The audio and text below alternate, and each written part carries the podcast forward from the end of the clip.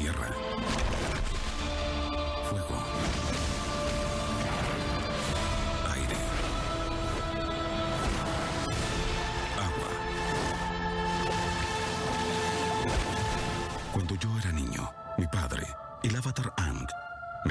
Historia de cómo él y sus amigos heroicamente pusieron fin a la guerra de los 100 años. El avatar Ang y el Señor del Fuego, Zuko, transformaron las colonias de la Nación del Fuego en la República Unida de Naciones, donde maestros y no maestros de todo el mundo pudieran vivir y prosperar juntos en paz y armonía. Llamaron a la capital de esta gran nación Ciudad República. El avatar Ang logró muchas cosas en su vida, pero lamentablemente su tiempo en este mundo terminó. Y como el ciclo de las estaciones, el ciclo del avatar comenzó otra vez. La leyenda de Korra. Amigo, no puedo creer que hayamos hecho tres capítulos de Avatar, weón. No puedo creer esa. Yo tampoco, amigo. La pauta decía, una hora de Avatar, una hora de Korra. Pero bueno, ¿qué, qué esperáis, weón? Estábamos muy motivados con la weá y, y salió lo que salió, pues. No, sí estuvo re bueno, sí, me encantaron los tres capítulos, pero yo quedé impactado. o sea, es que yo miraba la pauta y es como, ya, tema 1, y llevamos tres horas de grabación y es como, pero todavía no tocamos el tema 1. ¿Por qué? y es como, ya, a la mierda. Pero. Eh, una serie muy, una muy serie compleja, weón. Tan compleja que la weá tiene como spin-off, un- un- una segunda parte. Claro, weón. Corra, po. Korra, la leyenda de Korra. Avatar, la leyenda de Korra. Así se llama, ¿cierto? Eh, sí, sí, exactamente. Bueno, y si no se llamara así, lo podemos chequear porque tenemos la ayuda de nuestra experta que ya nos ayudó en tres capítulos anteriores. Así que démosle un fuerte aplauso a la Ile. Una, una vez más, M aquí, porque cuando dije que podía hablar horas de esto, era cierto, era literal. Así Literal, que he vuelto hablar esta vez de la leyenda de Korra. Claro. El esperadísimo ¿Cómo? final de este, de este podcast. Claro, ¿cómo, ¿cómo se va a jugar esto? Así vamos a hablar, partimos del principio, presentamos los personajes, ¿qué hacemos? Podríamos contextualizar un poco a los amigos. Eh, nosotros ya grabamos, los últimos tres capítulos fueron de una serie que se llama Avatar, la leyenda de Ang. Y pasan varias cosas, tantas que nos dio para tres capítulos. Y resulta que la serie termina y en este mundo pasan 70 años. Y después de esos 70 años se empieza a contar una nueva historia en esta serie que se llama La leyenda de Korra. Entonces podríamos, a partir de ahí, explicarle a los amigos que quizás no han visto Korra, quién es Korra.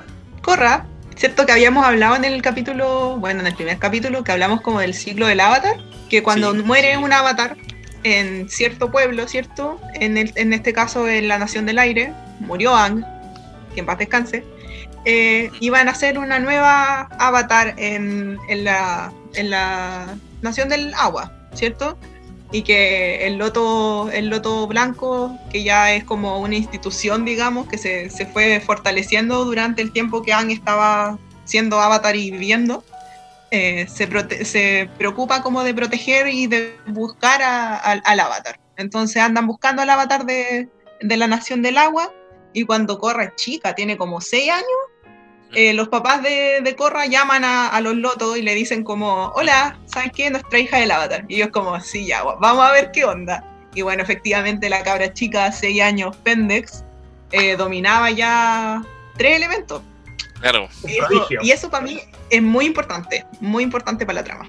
Porque en el fondo ella desde chica sabía que era el avatar, a diferencia de otros avatars anteriores, onda ya, ya, ya hablamos de lo terrible que fue para él onda saber a los 12, y ya que anteriormente decíamos que a los otros avatars eh, le habían dicho tipo 16, onda ellos alcanzan a, formar como a criarse, a formar una personalidad fuera de eso, y después le dicen que es el avatar, y a Korra, onda a los 6 años ella ya lo sabe y forma su identidad en, torno a ser el avatar. Y eso es muy, muy... Se le nota mucho, sobre todo en la primera temporada, que yo me acuerdo cuando vi la primera vez que vi Korra, cuando salió, a mí me daba mucha rabia Korra. Yo no me caía muy bien porque la encontraba demasiado altanera, así como muy yo soy la mejor, demasiado impulsiva, ¿cachai? Y después de que uno lo piensa mejor, y ahora cuando la vi de nuevo, y uno dice, está bien, pues, o sea, si ella se crió creyéndoselo yo el queque, entonces, ¿cómo, cómo, que- cómo más queréis que reaccione ante las distintas cosas que le van pasando, ¿cachai? Entonces, Claro. bueno, ese es nuestro primer personaje, Avatar Korra. Quisiera aprovechar de hacer un pequeño disclaimer. Tú viste Korra dos veces, ¿cierto, Vile? Sí, cuando salió y hace como un mes. Claro, entonces yo. eh, a mí no me tincaba Korra para nada. Eh, y claro, yo vi el primer capítulo no voluntariamente. No sé si, Ileana, ¿nos puedes contar un poco más de eso? No, ¿Qué pasó aquí? ¿Qué pasó? es que lo obligué. Lo obligaste. Pero claro, no, no fue como que. No, no fue una obligación de tipo como catetearte por WhatsApp para que lo veas. No, yo estaba viendo tele y la Ileana dijo, ya, vamos a En ver su programa". En tu casa. Y, y weón, puso la serie, y puso el primer capítulo, y vimos los cuatro primeros. Y fue como, ok, Sí, y continuó es que eh, Y- es, es una pero- práctica que, que suelo hacer y que no, no me enorgullece ahora que lo pienso en, en- retrospectiva, así que voy a dejar de hacerlo. pero funciona. Pero funciona, y lo he hecho con varias cosas, lo he hecho con varias series, así que voy a, voy a dejar de hacerlo, pero en ese momento sí, onda, yo sí puse la weá, veámoslo, vimos los primeros capítulos y, y- y de ahí siguió viéndola solo, pero fue un pequeño empujón, así como un Claro. un tirar barranco. Pequeño empujón. Bueno, entonces. ¿Por qué no queréis ver la serie? Es que Si Ang fue tan buena. a eso voy. Cuando vi el Y primer fue capítulo, harto tiempo después. no me tincó para nada. Porque, como dice la isla, el personaje de Korra es un personaje que a mí me parecía detestable. Una mina, weón, prepotente. Eh, Puta, desagradable, me caía muy mal el- la protagonista. Claro, porque en contraposición con Ang, que era una taza de leche, que es tan difícil como que uno quiere abrazar a Ang en casi todos los capítulos. Es que yo creo que es algo que uno tiene que, como que, si tú eres muy, muy fan de, de Avatar, de Last Airbender, tenéis como que cambiar el switch, porque no es lo mismo. Si bien está desarrollado en el mismo mundo, ¿cachai? Y hay cosas que obviamente son lo mismo, eh, no es la misma historia, no es el mismo tipo de, de, de construcción de personajes, la historia es mucho más adulta, Sí. ¿cachai? Los personajes son más viejos, ¿cachai? Hay otro tipo de, de cosas que se desarrollan, hay historias mucho más crudas, los villanos son más malos, ¿cachai? mm, o bueno, no sé si más malos, pero hay más, ¿cachai? Además de que la historia de, de Avatar, de Last Airbender, de Ang, onda, es los tres, los tres libros te- están centrados en lo mismo, ¿cachai? El, el conflicto final, como lo que queréis lograr, que es terminar la guerra, es de lo que se trata toda la serie, ¿cachai? Acá en Korra tenéis tres, o sea, tenéis cuatro temporadas y en cada temporada tiene que, hay un obstáculo final que es distinto. ¿Cachai? Entonces todas las temporadas son muy distintas y el, el- el- el ritmo de la serie es distinto, los- como el ritmo de los personajes, sus intereses, ¿cachai? Son mucho más... Es una serie muy, muy difícil, o sea, muy distinta. ¿Cachai? Es difícil, es compleja, tiene muchos muchos elementos, la historia es mucho más entramada, Mucha ¿cachai? política. Hay, es muy política, ¿cachai? Y, y tenéis como que verla, si no la habéis visto nunca y eres muy fan de Avatar, tenéis que verla pensando de que es otra cosa, ¿cachai? No es lo mismo. Y con eso yo creo que podéis como entrar un poquito más en paz a ver Korra y pensar que ya, onda, de verdad, Han murió, ¿cachai? No- nos vamos a, a topar con personajes que, que salieron en, en, que siguen vivos, ¿cachai? Onda, te- al tiro entra y con Katara que sigue viva, ¿cachai? Pero en el primer capítulo te dicen que Sokka está muerto. Entonces vaya Oh, a empezar a oh. toparte con eso. Y, y claro, pues es, el paso del tiempo nomás, es el ciclo de la vida y el ciclo sin fin, que no... Claro, la serie, no dado que la serie es como termina, termina Avatar y empieza Korra, 70 años después la serie no te da tiempo para vivir el duelo de los personajes que tanto querías. El duelo. No, porque Oh, no es es que- como- sí. Ah, ¿Cachai? sí, tienes razón. o sea, ya es, es como sin piedad que en el primer capítulo te dicen como mi hermano que ya no está con nosotros y la weá y es como... "Oh. Sokka murió. Sí, y, y ya, o sea, me imagino que esto va a ser todo enredado y con spoilers, así que cuando ya en, en la tercera temporada, si no me equivoco, sale Zuko y tú decís, ¡ah! Zuko está vivo, así como que en verdad no se lo esperaba, ¿cachai? Claro. Sobre todo porque te dicen que, que la señora del fuego es otra persona, porque no es Zuko. Entonces tú decís como, ah, ya, Zuko murió. Y después Zuko no estaba muerto, era bromita.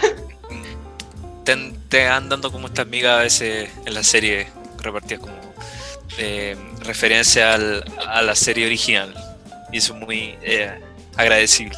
¿Y qué pasa, disculpa, con el mundo? En el fondo, cuando nosotros partimos en el capítulo 1 de Avatar, caracterizamos el mundo de Avatar como un mundo donde está separado en cuatro grandes naciones muy distinguibles. Una muy imperial, otra de nómades, otra de... Mm, eh, que también es como un imperio, pero de menor tecnología, y ya. Y pasaron 70 años de eso. No sé, Pancho, si nos pudieras contar un poco qué pasa con el mundo acá. Bueno, a ver. Eh, igual lo he dejado un poquito como en el, en el capítulo pasado hablamos de los cómics de, Avatar. Y en esos cómics eh, también se dice que hubo un conflicto con la eh, con, la, con los pueblos que eran de la Nación del Fuego y con, con cosas así. Y ah, bueno, entonces lo sabe más, mejor la Ile, pero bueno, era el cómic este de la, de la Avatar Junction, en el que se funda como esta ciudad república, que era como un espacio en común de los de, de todos los, los del aire. Lo que pasa es que en el, en el cómic, eh, en el cómic, si no me equivoco, es el tercero. Eh, ahí cuestan una historia más o menos de que había un, lugar como sagrado que era porque habían dos espíritus que eran como los protectores de ese lugar, ¿cachai? Mm. Y uno era muy pro progreso, así era la, una espíritu como femenina, que era pro progreso, ¿cachai? Y le encantaban los seres humanos y todas las cosas que creaban, así muy la sirenita Ariel, así, uy, ser humano, ¿ya? Mm. Y eh, el otro espíritu, que era como amiguito de ese espíritu, era como un soldado y él decía que no, que la naturaleza, la naturaleza y que los humanos son destructores, destructores. Entonces la Avatar Yang Chen llega como un acuerdo con esa gente, con esos espíritus, y le dice como ya, mira, es cierto que el ser humano sí o sí va a seguir como eh, creciendo en número y van a seguir inventando cosas y todo, pero dejemos que este espacio, como este lugar físico, digamos, eh, sea un, un, ¿cómo se llama esto? Un lugar sagrado en el que nosotros no, no construyamos nada y como en conclusión crean esta estatua que es de la, de la espíritu femenina y le hacen una procesión, todos los años van a ver a la estatua y ese, para como asegurarse de que ese lugar sigue siendo sagrado y eso lo seguían haciendo los nómades del aire durante los años y años, obviamente después de que Yan Chen ya muere y todo. Y esto lo cuentan como a sus nuevos discípulos del aire, que también es importante mencionarlos porque esta gente como que le gusta este tema de, de los nómades del aire y se, como espiritualmente se sienten conectados y empiezan a reformar la nación del aire a pesar de no ser maestros aires, ¿cachai? Entonces empiezan como a aprender de la cultura, de la cultura y, de, de An, ¿cachai? Son como los acólitos de An. Y eso parte en el cómic. Y después lo podemos ver en Korra también cuando son como los sirvientes, entre comillas, que es como toda esta gente que sigue viviendo en los, en los templos, pero no son, no son maestros aire. ¿cachai? Sino que se, preocuparon como de, repoblar los templos y de ponerlos bonitos y de mantener las tradiciones y todo eso. Entonces, Napo, eh, con la desaparición de la Nación del Aire, ese espacio donde tenían estas peregrinaciones a la estatua de, la espíritu, eh, empezaron a ocuparlo. ¿cachai? Y empezaron a hacer eh, una, empresa, ¿cachai? Y empiezan otros conflictos que también se muestran en el cómic que tienen que ver con, y que también tienen mucha relación con el primer libro de, de Corra, que es la industrialización. Con todo el término de la guerra, el mundo empieza a industrializarse mucho porque empieza como a compartirse el conocimiento, ¿cachai? Entonces empiezan a haber muchas empresas, sobre todo de las personas que no tienen control de ningún elemento, como para ponerse al nivel, entre comillas, de personas que sí tienen este control de elementos. Entonces tiene, hay una refinería en ese lugar y eso, no sé, pues lo, tienen una línea de producción que lo hacen entre maestros fuego y maestros tierra y la otra es como pura máquina, ¿cachai? Y empiezan a, industrializarse, industrializarse y, y, el conflicto empieza a ser no de entre maestros de distintas naciones, sino que empiezan a ser entre maestros y no maestros.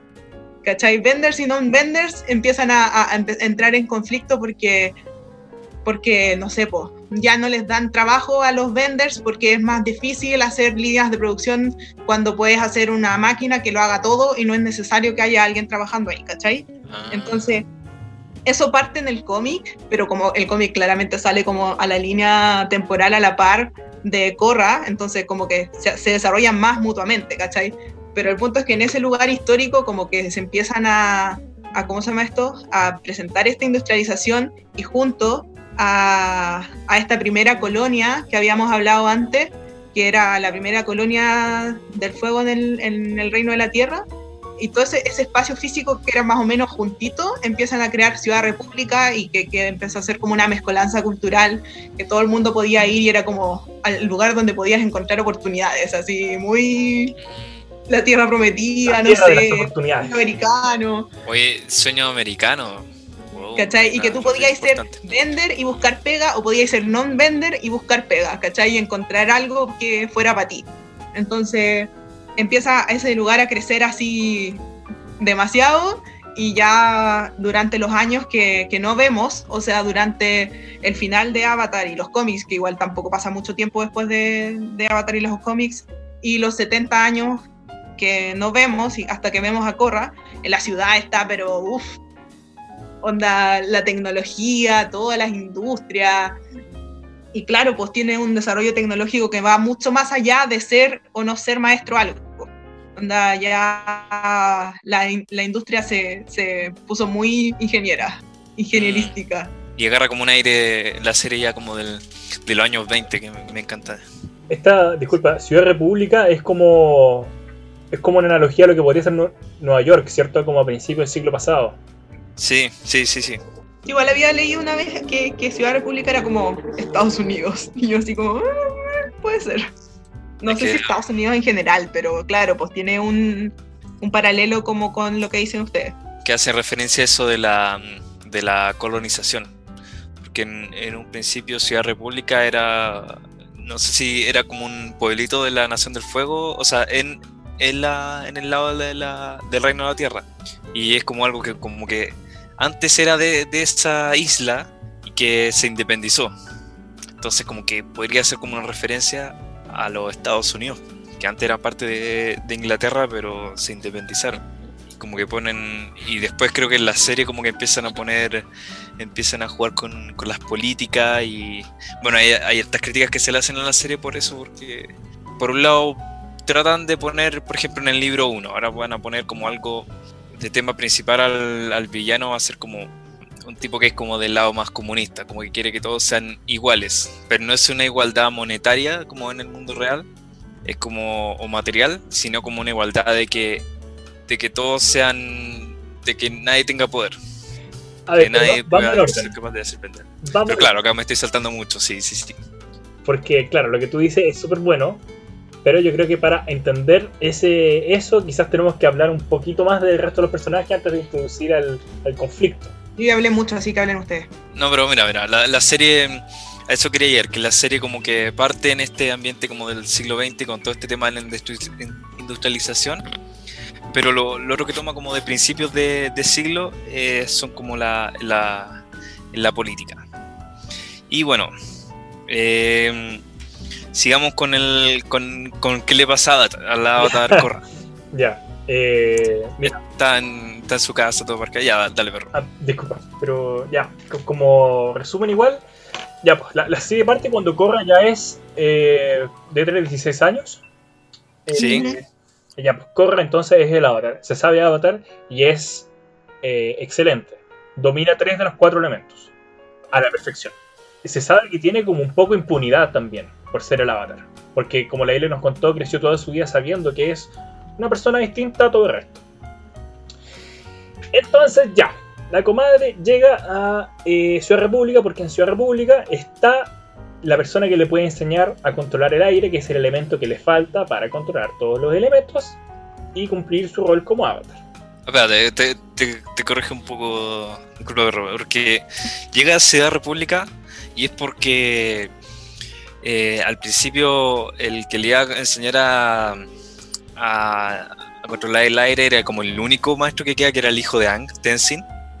Pero le sale como él también está es miembro de la, del Consejo de la Ciudad República, que está conformado por cuatro personas y, y él es uno de los buenos del Consejo.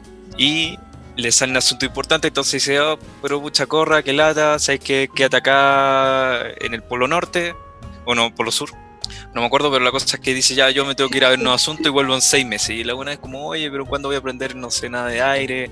Y bueno, estoy estaba acá sola todo el rato y, y la cosa es que la, la buena va como de, de, polizón en, una, en un barco, se escapa y llega a Ciudad República y llega así como porque ella quiso, porque le dio como una especie de... Bueno, está justificado, pero le da como esta especie de rebeldía adolescente, pero... Y porque la tipa es un poquito prepotente. O sea, y como que dice ya, si no se hacen las cosas como yo quiero, bueno, mal, mala tuya, yo la voy a decir igual. Entonces llega, y llega en esa a la Ciudad República. Y ahí después obliga al Tenzin que le enseña ahí a, a, a dominar el aire, por mientras ella también empieza a hacer su, lo que ella entiende como la pega del avatar. Lo que ella todo este tiempo se imaginó que iba a hacer el avatar, que era impartir justicia por su mano. La autotutela. Sí, claro. Pero bueno, Ella juraba totalmente que era como una justiciera. Como claro, que por ser el avatar no tenía que casi que responderle a nadie, así ser superhéroe. sí, po, y llega y, y el primer día que está en Ciudad República como que puta, está súper fuera de su entorno porque ella vivía como en un ambiente polar con su con su perro oso polar ahí por la por el, por el hielo ahí galopando haciendo lo que hacía su perro Eh, pero acá está en la ciudad y está montada en esta cosa esquivando autos dejando la cagada eh, se pierde en, en una metrópoli muy, Es como muy me da grande la impresión que Corra es bien guasa. Principio, guasa. Como que fue criada en un pueblo, en esta burbuja, en provincia.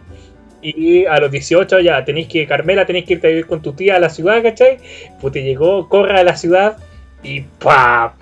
Llega a Nueva Claro. York. Después de haber vivido toda su vida, weón, en, no sé, no voy a decir ningún pueblito chico para no, para no, no- no ofender a nadie. No, pero- un pueblito chico en provincia y pa, llega a Nueva York. Ni siquiera a Santiago, a Nueva York. claro, pero, pero era como un pueblito tan chico en lo que vivía que ella ni siquiera tenía amigos de su edad, así con que eh, no tenía nadie más que su mascota, perro oso polar. Sí, es no eso porque en el fondo, eh, desde los temas de socialización, cuando un niño, niña, niñe, eh, Mm. crece como en un mundo adulto sin como relación con pare, igual se nota mucho en la personalidad. O sea, de verdad como que desde que vi Corra de nuevo, digo como, obviamente se iba a ver deslumbrada totalmente con este pueblo y estar así... eh, así, pero no sé, como entre asustada y con brillito en los ojos, porque realmente es totalmente fuera de su burbuja. Porque él literal Sí. vivía en una burbuja. Sí, sí, estaba muy, muy cuidada y, y claro, le faltaba relación con sus padres, entonces también era como un poquito agrandada, la buena, quería al tiro eh, hacer sus deberes de avatar. Bueno, y se entiende también, pero también se entiende por qué... Eh, Molesta y la mete en presa. sí. molesta en la venta empresa y bueno, Es cuático eso porque la galla va eh, y hace justicia por sus manos, pues según ella haciendo lo Sí. correcto, porque estos gallos están haciendo mal y yo soy bacán y, y tengo que salvar al mundo siendo ¿Mm? bacán. Y van y la meten presa, pues, porque las weas no son nazis, pues.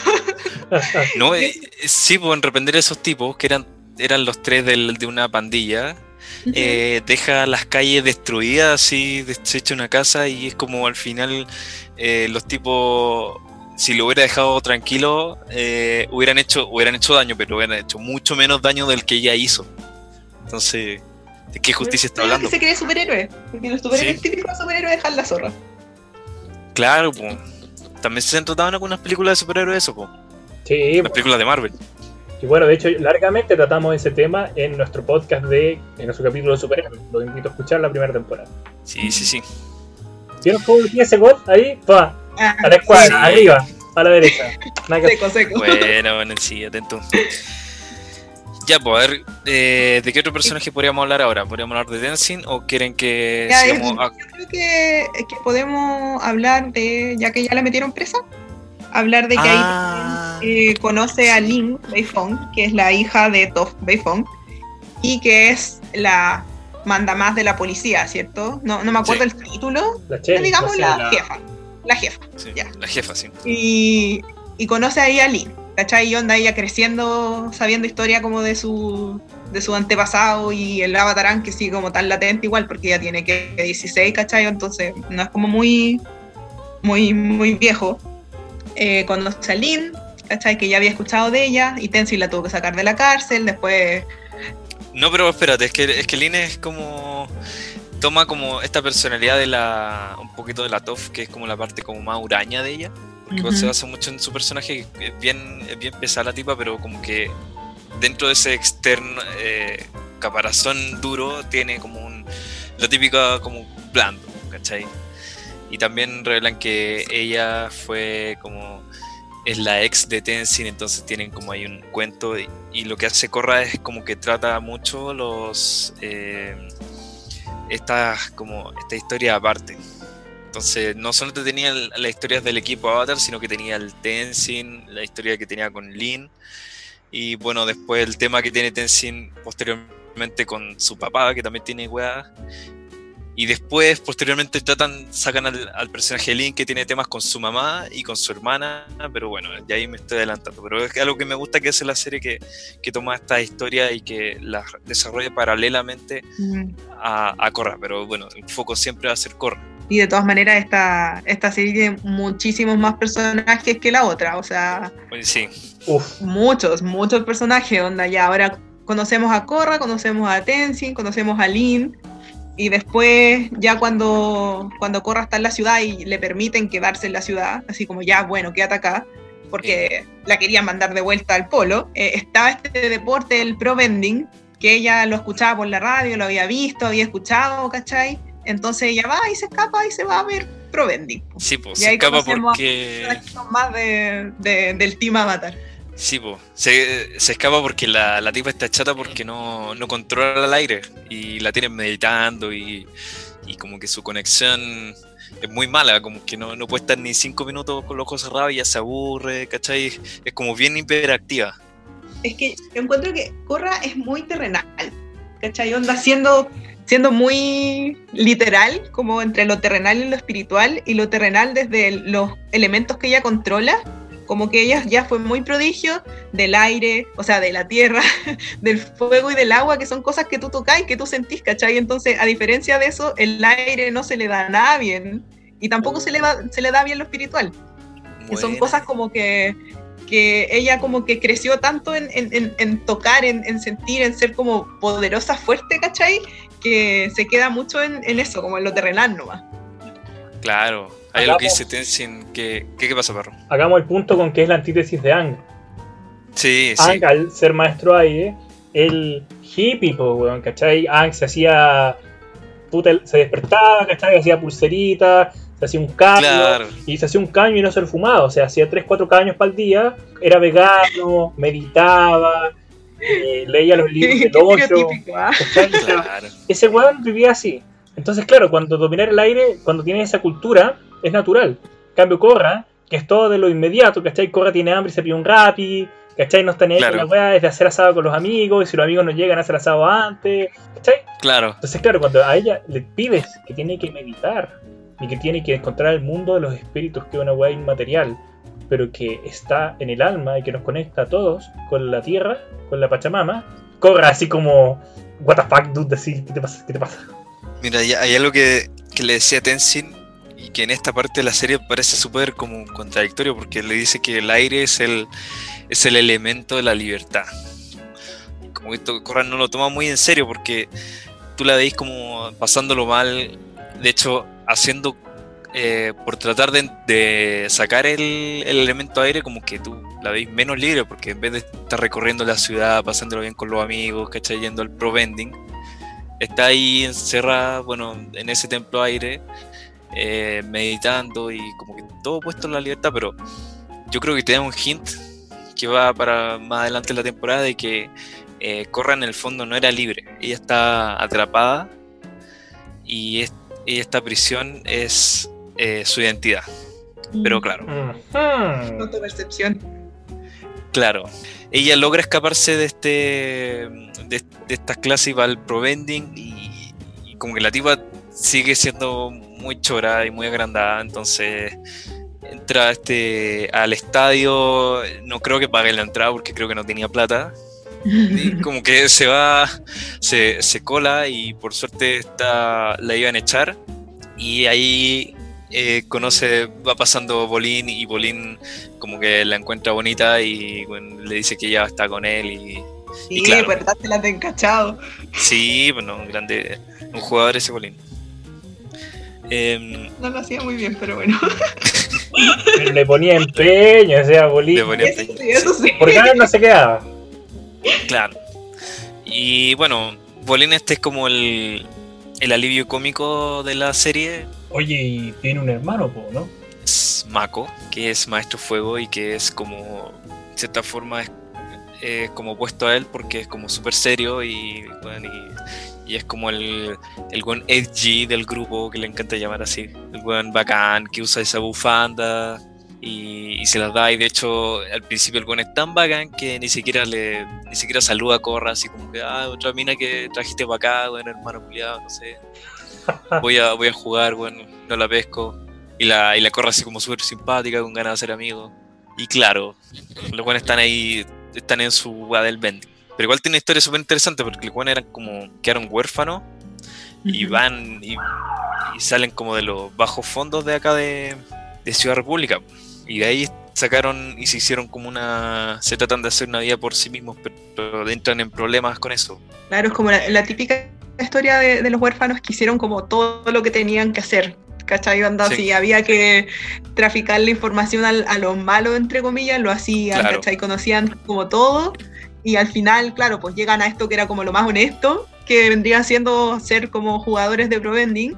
Y, y ya para conocer al siguiente per- personajito, onda, ya hay un momento en que necesitan, como van a avanzar en la liga esta de Pro Vending, ¿Sí? necesitan plata para pagar como su inscripción al, al torneo y ahí quedan, pues, porque los gallos como que aparte de ser pro vendors, como que tienen pega como por ahí, ¿cachai? Pololito y no, no tienen la plata para eso.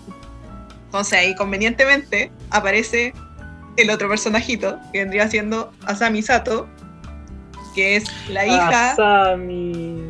de Hiyashi Sato, que es como el dueño del- de una de las empresas más grandes de, de autos y otras cosas como tecnológicas, industrias. Y claro, Industria futuro. industria futuro.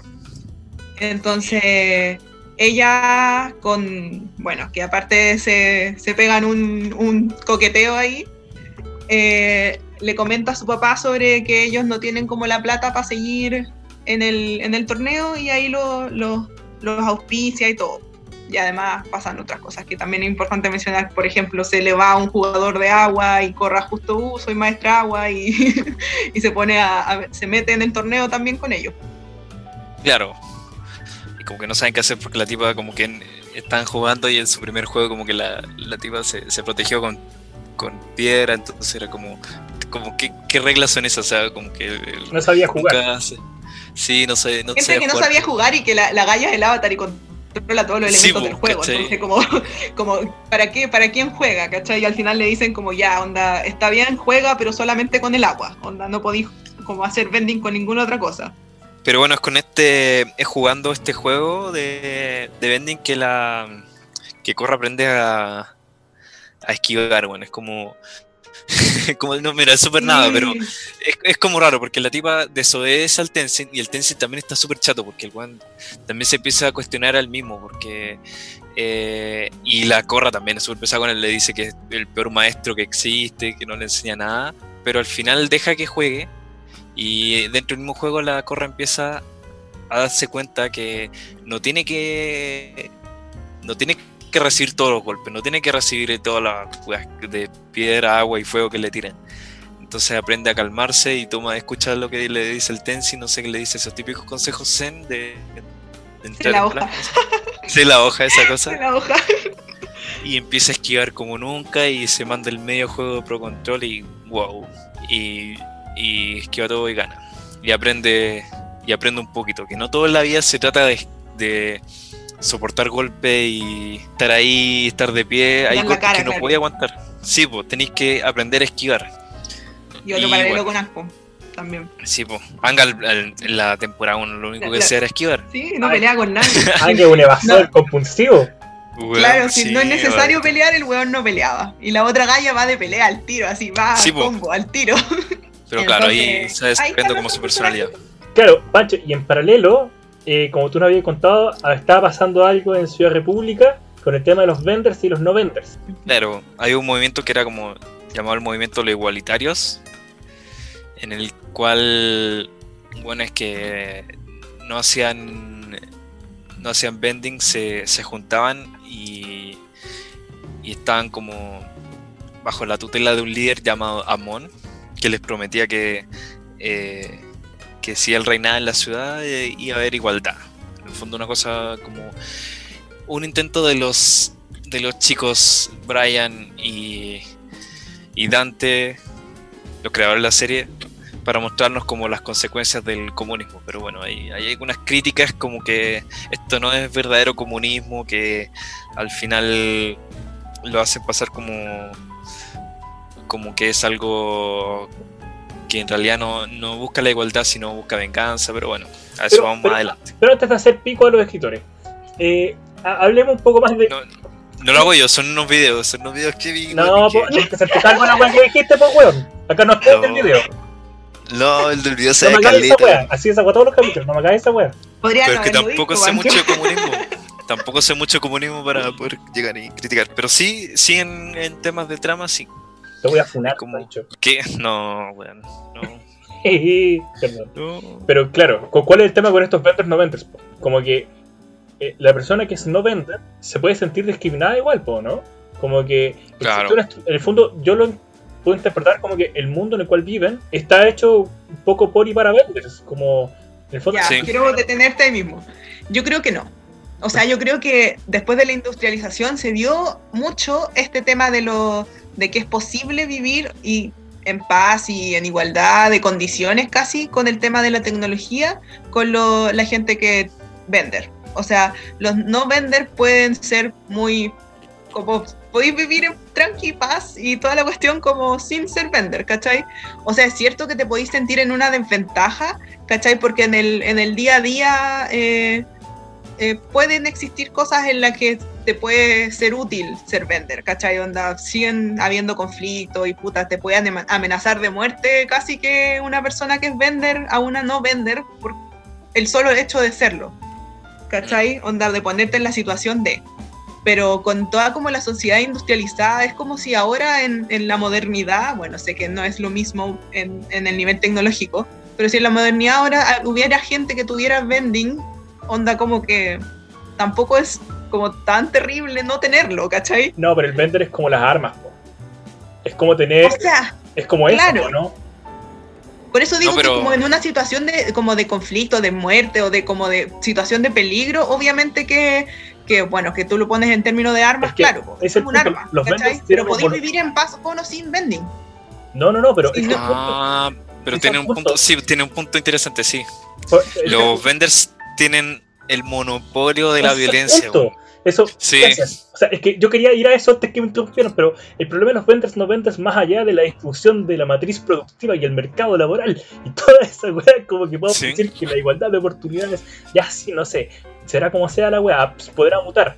El punto tiene que ver con dónde está el monopolio de la fuerza, dónde está el que en el momento de haber conflicto, quien gana. Y es notable que los vendors se van a ganar a los otros, porque el monopolio de la violencia, en el fondo, aún si tú tenés un ejército de no vendors con armas, eh, están los vendors que naturalmente tienen más que los otros, pues, weón. Pero mira, piensa, piensa más como en una realidad de, de la, de la ciudad. En la ciudad, en una sociedad tranquila, tení a los que los que ejercen la violencia serían los las fuerzas del Estado, los policías. ¿Ya? Y eso en este caso, ¿quiénes son? Vendors. Buenos que hacen, eh, metal. Y no Son cualquier vending. Sí, pues no cualquier vending, son solamente eso. Y solamente ellos tienen el, el derecho a usar la violencia para impartir justicia, por así decirlo. Y por otro lado tenía los cabros que están por detrás, debajo de la ley, y que también son vendors, pues. Y eso, de eso también se quejan. Que tenía eso, que, y que, y que al final los, los no vendors están como en- ahí, al medio, siempre sufriendo con los, con los vendors de las pandillas y con los y con los vendors que son la policía que los reprimen. Entonces, eso es por donde llega Money y su propuesta es dejarlo a todos iguales, que nadie puede usar el vending. O sea, no puede usar el vending para impartir justicia, pero tampoco puede usarlo para ser injusto. Claro, yo no me quiero. O sea, igual entiendo que es súper es súper válida la propuesta que tiene, desde eso que, proponen ustedes, ¿cachai? Como de que realmente sean todos iguales y toda la cuestión. porque efectivamente hay un momento en de que importa tener o no tener vending. Que justamente como decía Pancho, vale yo no sé si el tema de Among está bien o no, ¿cachai? No, no es que yo esté de acuerdo con, con, el, con su propuesta, más bien lo que sí me parece que él está apuntando un conflicto que es muy real, ¿cachai? Que hay una situación que es conflictiva para algún grupo de la población y que genera Sí. diferencias en la sociedad.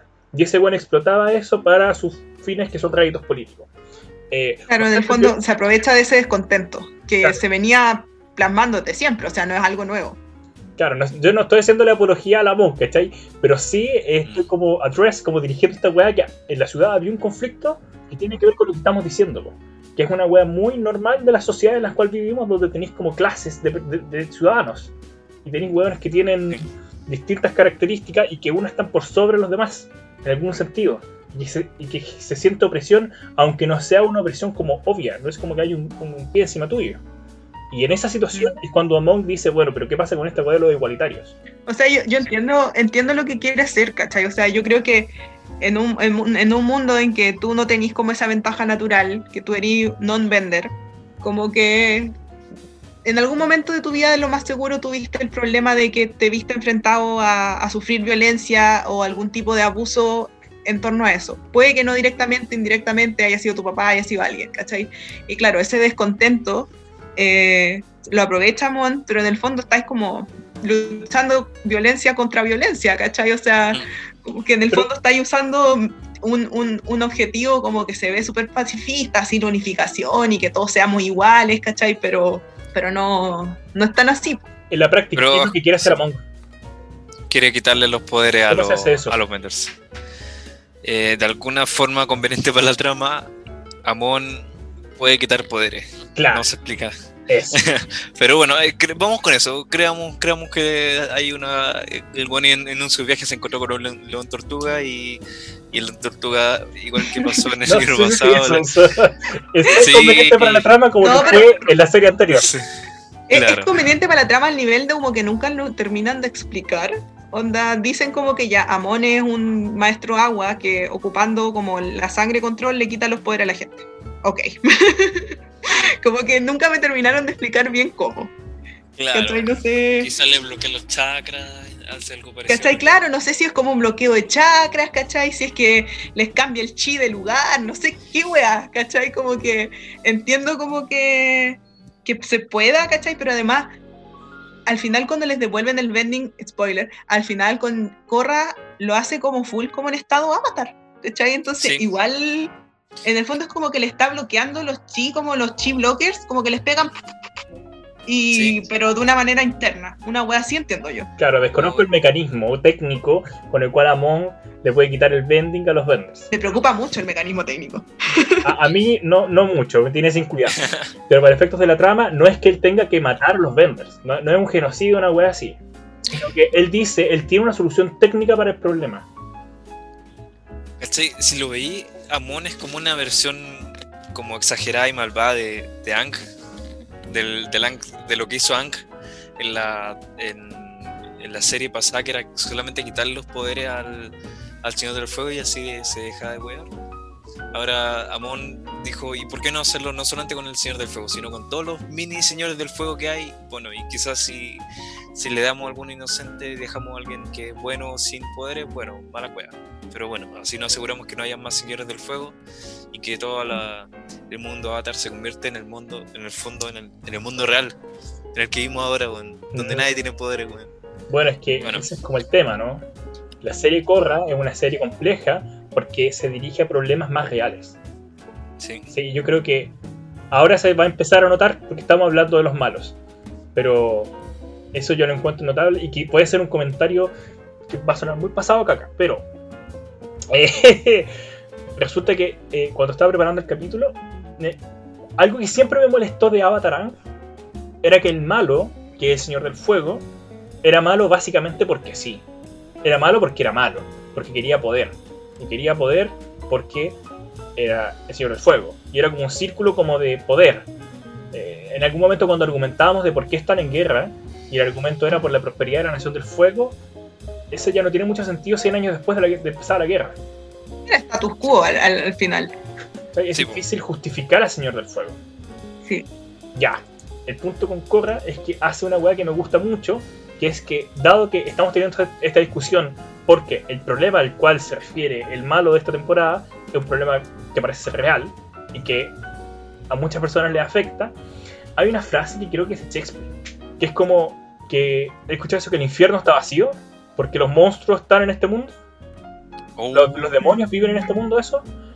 Eh, me pasaba mucho que cuando pienso en Korra, Korra es una serie real, porque no es como que el malo es el Señor del Fuego, o sea, lo vencemos y se acaba, sino que Korra se enfrenta a malos super reales y que cuando se acaba uno va a salir otro, y va a salir otro, y va a salir otro, y después va a salir otro, porque así es el mundo real nuestro. O sea, yo, yo no, Claro. yo no creo que haya un infierno, y creo como que estos demonios realmente viven entre nosotros, y compartimos con ellos. Y eso es lo que tiene que enfrentar ella como siendo un avatar. No se trata de agarrarte a combos con alguien. Y, sí, y las consecuencias, bueno, en este libro van mucho más hacia su persona, hacia Korra, hacia su, lo que ella piensa que es su identidad. Y es como súper importante porque pasáis de tener a una Korra que está súper ilusionada, que igual que Simba en el Rey León, que no, espera, no puede esperar por ser el rey, no, este, no podría esperar para ser el avatar y hacer justicia y, vencer los malos y después eh, sonreír para los diarios y listo. Ahora se da cuenta que los problemas que, que puede, en los que incurre, en la situación en que se pone, eh, pueden afectarla a ella. No solamente a los demás, sino que a ella en particular. Porque ella después tiene pesadillas con Amon Claro. en el que pierde los poderes y, y es cuático. Imagínate que tú, eh, por ejemplo, eres un estudiante de, de ingeniería y de un día para otro no, no sabes cómo sumar así. ¿Cachai? No, ¿sabéis que Yo igual lo pensé como la analogía del estudiante universitario, pero lo había pensado antes, como la, la persona como que, no sé, era de un pueblo chico y era la mejor de su colegio, la buena más bacán de la vida. Y, Sí. y llegáis a la universidad, una universidad prestigiosa, y de repente te diste cuenta que no erais tan más, tan más bacán como, como pensabais. Claro. Que hay mucha gente bacán y que hay muchas reglas que tú no conocí y te empieza a ir mal.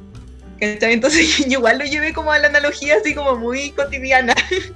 Sí, pues, Así sí. que, Banco, cuenta tu, tu, tu ejemplo, Mancho. Gracias, gracias, Pero pero, que uno estudiante de ingeniería y le quitáis el poder de sumar, ¿qué es esa weá? pues, weón? pero bueno, es como que reduce toda la carrera a un elemento súper básico. ¿Qué le- Pero mira, No, si ya, no- pero, Pero si no eh, podéis sumar, no podéis integrar, no podéis hacer, no- Sí, no, podéis hacer nada. ¿cachai? Ya, sí. Ya, pero Es como- es como un poder. amigo. Sí, no, pero imagínate, sí es lo mismo que en la misma línea lo que dice Pancho, como que, que toda tu identidad esté como enlazada a, a, a ser el avatar y a ser Sí. poderosa, a hacer tener bending y toda la weá, y aparece un weón, un weón que puede quitar todo eso, onda. Es como para pa que te, te dé miedo, como te cagáis de miedo. que le ¿cómo pasó te vas al a cagar de miedo? Es lo mismo que le pasaba al Señor del Fuego. ¿Se acuerdan que en el capítulo anterior la Ile nos comentaba que el final de Avatar era choro porque. Choro, no dijo esa palabra, pero es interesante porque Mm. el Señor del Fuego se validaba por sus poderes, por el bending, porque era el mejor. Y le Sí. quitaron eso, lo cual validaba su identidad, que es el mismo conflicto que tiene Korra. Sí, po. ¿Cachai? Entonces, obviamente que si te enfrentáis a, a este enemigo poderoso y implacable, eh, te da miedo, po. Y súper justificado eh, dentro de la personalidad de, de Korra, como que se cague miedo con Amon y que después eh, tenga, que lo, lo considere como un evento traumático y que después tenga estrés agudo con pesadillas y otros pensamientos intrusivos, ¿cachai? Toda la cuestión porque es un evento traumático. Ella lo consideró así y no lo termina de procesar al tiro. Tiene muchos traumas, Corran, pobre Claro. cabra, en verdad. ¿Aló? No, que lo pasa mal en la serie. Oh, puta que lo pasa mal. Si yo había un momento como que yo decía, uy, loco, yo era el, el, el meme de Jerry, el ratón Jerry como llorando, viendo Ya. tele así como, tanta weá, pobre cabra, onda. Y también tiene que ver con el tema de la complejización del mundo, o sea, Ajá. lo mismo que decía el Andrés, como que el mundo no es tan blanco y negro, como que hay un malo y que fin, onda, derrotemos, terminado la guerra. Claro, pues en ese momento la guerra era mundial, había una guerra y terminar la guerra era terminar como el gran conflicto que había de distinto, eran otros tiempos. ¿Cachai? Y obviamente después en los cómics se empiezan a explorar otros conflictos más chiquititos. Pero en este mundo que había tanta complejidad y que hay tantos grupos distintos, que la, la, el tejido es muy distinto social, ¿cachai? Obviamente que van a haber conflictos mucho más complejos y muchos más también. Que mm, a Corra como que le, le, faltó como una guía en ese, en ese punto, porque si te fijáis, todo lo que tenía que hacer ella, esas pruebas por las que le hacían pasar eran pruebas de combate. Pero, ¿qué pasa cuando tu oponente te es Amon y te quita los poderes? Eso no, no estaba en la prueba, po, y tampoco, y también pasa mucho en, hoy en día que. No en la, sí, la prueba del en la PSU. No le dijeron que eso era parte de ser avatar. Y yo creo que pasa eso muchas veces con las carreras que tenemos en la universidad, que nos pasan como muchos temas, pero el mundo va cambiando y, y el día de ayer era muy importante saber ciertas cosas, pero después eh, ya, ya no se usa, se usa esta otra fórmula, ya se usa esta otra técnica y, y no te lo enseñaron y tenéis que aprenderlo en el momento, en la marcha, o si no, era ahí, como, como corre cuando pierde los poderes. Pero bueno. No, quiero hacer un comentario a propósito de lo que dijo la Ile antes. Esto de. Mm.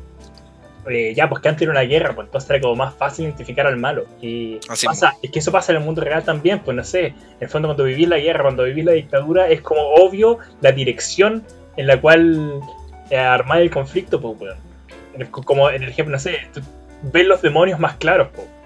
Pero. Mm después cuando ya se acaba la guerra y vives en comunidad y vives en democracia y como que ya transitas, te parece que los demonios viven contigo y solo tenéis que convivir y tenéis que encontrar el espacio para hacer eso. Y va a salir uno tras otro y uno tras otro.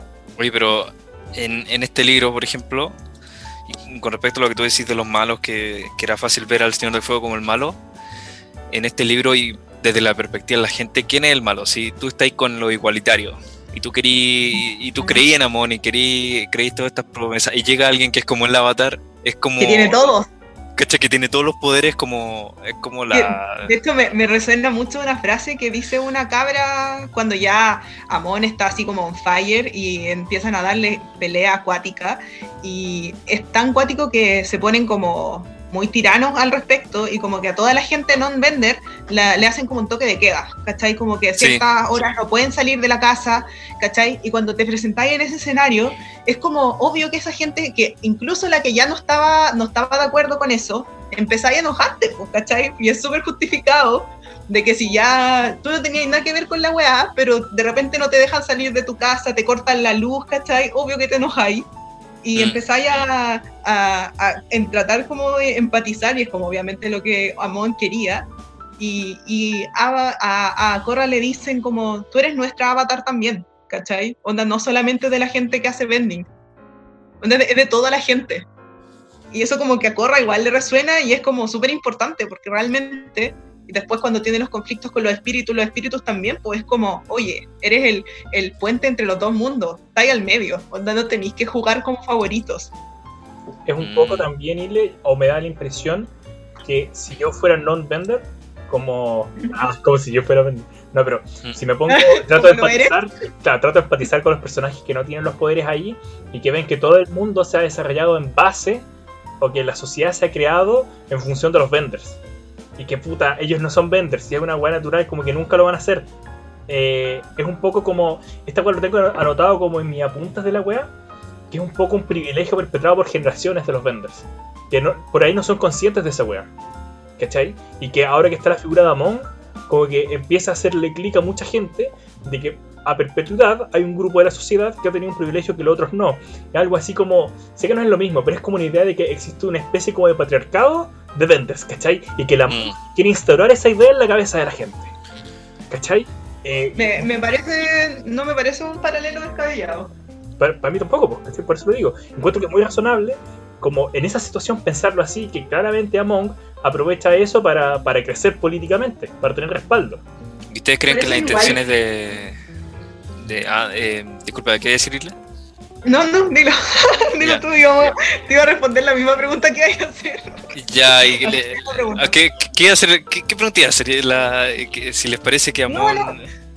Amon tenía buenas intenciones o, o, era solamente un con que buscaba venganza. O... Ya, en realidad, si, si- si hubiera sido el rey de toda esa cuestión y le hubiera quitado el, el poder a todos, hubiera sido un buen bueno o hubiera sido. O sea, no hubiera sido bueno. Hubieran. Bueno y malo son términos muy simples para describir la weá que estamos hablando. Sí, yo creo Claro. que eso mismo, como que cuando decís es, es una cosa la otra, es como los dos, ¿cachai? O sea, el gallo buscaba como una venganza que tenía como metida en el cerebro por culpa de su papá, que su papá también, él- ellos tienen como una historia así trágica, toda la wea. Sí, Entonces, él tiene como una historia en que quiere como vengar a su papá. Y en el fondo, yo creo que eso no, no se le fue nunca. Si bien no era como su objetivo principal, sí lo tenía un poquito en el subconsciente. Y con todo esto, igual, igual era un, un tema de poder, era un tema de, de un montón de cosas. Como que no podéis reducirlo a eso mismo, como dice el Andrés, como el que sea malo. ¿cachai? Yo creo que es muy complejo como para categorizarlo tan Mm, tan chico, le queda chica la categoría, no sé. Yo Claro. creo que, que podemos, podemos ponernos en el lugar de los vendors y entender a lo que va, ¿cachai? Pero creo que no, no, no si bien solucion- solucionáis entre comillas el problema, o sea, realmente Amont pretendía como tener una filita de todos los vendors y ir uno por uno, onda por todo el mundo, sacándole el vending a todo el mundo, como que en verdad no tiene demasiado Sí, sentido. no, no tiene ¿cachai? sentido. mm, ¿Cachai? claro. Como que en la práctica no es muy asible, pero, pero claro, o sea, yo, yo puedo entender a dónde va y empatizo en cierta parte, sí, ¿cachai? Por este tema como de, del privilegio como histórico, pero como que también es una cosa como de ser humano, o sea, de, de ese mundo, o sea, no es como ellos, ellos versus nosotros, hay que encontrar una manera de convivir con la Mm. cuestión. O sea, que, tienen que los vendors tienen que estar conscientes de sus privilegios. Hay una Claro. frase de los Simpsons que calza muy bien con esto. En teoría es como. Pero claro, en teoría el igualismo funciona. En teoría. Pero en la práctica, como dice la isla, es una weá que no tiene ni patas ni cabeza, po, weón, porque, porque, y acaba de salir la frase, yo creo que esta frase la puede usar todas las temporadas, weón, pero no es la forma. Claro, no es No. la forma. Nunca es la forma. Había un fondo notable, que era una, de- una weá como demanda muy legítima, de estos Mm. weones, pero que parece que no era la forma. Claro. había una forma. Bueno, y ese, esa es la pega del avatar, po, weón. Volviendo un poco, la, la pa- un poco al ejemplo que diste, Pancho, de Simba hace como una hora, media hora. Pero como, Eh, claro, que Simba ya está ansioso por ser el rey, que está ansioso por ser el rey, y a Simba le queda la cagada en la vida, se va, Sí. niega su identidad, y en algún momento el weón tiene que volver, y ahí es como ya, culiao. ¿Queréis ser rey? Esto es ser rey. Es hacerse cargo. ¿Cachai? Te escapaste, hay una persona usurpando el trono. Ahora, ahora hay que ser rey. Entonces un poco eso es lo que le pasa a la Corra. Po. Corra está ansiosa por ser avatar, por ser avatar, por ser avatar. Ya, weón. El problema es esto. Acá hay que ser avatar. Claro, ¿cómo lo haces cuando ni siquiera la gente te quiere así? Y dejáis la cagada y a veces no, no sabéis si tú. Bueno, es para las otras temporadas. Después hay- surgen dudas si tú de verdad eres una buena avatar. y, y como país, quizá avanzando en, en- en la trama, ¿qué pasa finalmente con el compadre Amon? ¿En qué queda, en qué queda el tema? Eh, ¿Instaura en un el le. comunismo? ¿Instaura el comunismo en el mundo? Final? eh, falla, pero al final. La cosa es que está en la, está en la última. ¿Cachai? Ya eh, eh, tomó el control de Ciudad República y Tomó los medios de producción. usó, sí, po, usó la ayuda del, del padre Asami de la industria futuro, que era- un non-vender y también era, era partidario de toda esta cosa y que de hecho inventó toda esta maquinaria con la que podían hacerle frente a los vendors. po. Inventaron estos, estos robots, unos trajes que eran terribles de brigio y ya, y claro, y parecía que iba a ganar, pero al final ya, bueno, le hacen un plan que no quiero entrar en detalles porque no me acuerdo mucho, pero le, le hacen, le hacen un plan para sacarlo del poder. Y en una ya la corra va y, y se, se enfrenta ya. Ya, Se vamos a ver, a la verdad lo que le hacen es como una funa, onda, ustedes, este, que, que es el gallo que decía como, ya es que lo- los vendors son lo peor, el weón era vender, onda, que eso es lo que tratan Claro. de hacer. Les funciona mucho, pero eso Ah, claro, sí, sí, sí. Porque descubren que era el hermano de un tipo miembro del consejo que era también medio malo. Ya. Entonces están ahí, la- están en una pelea así más o menos buena con el con el con el Amon y está la Corra y está con Mako, pues, me parece.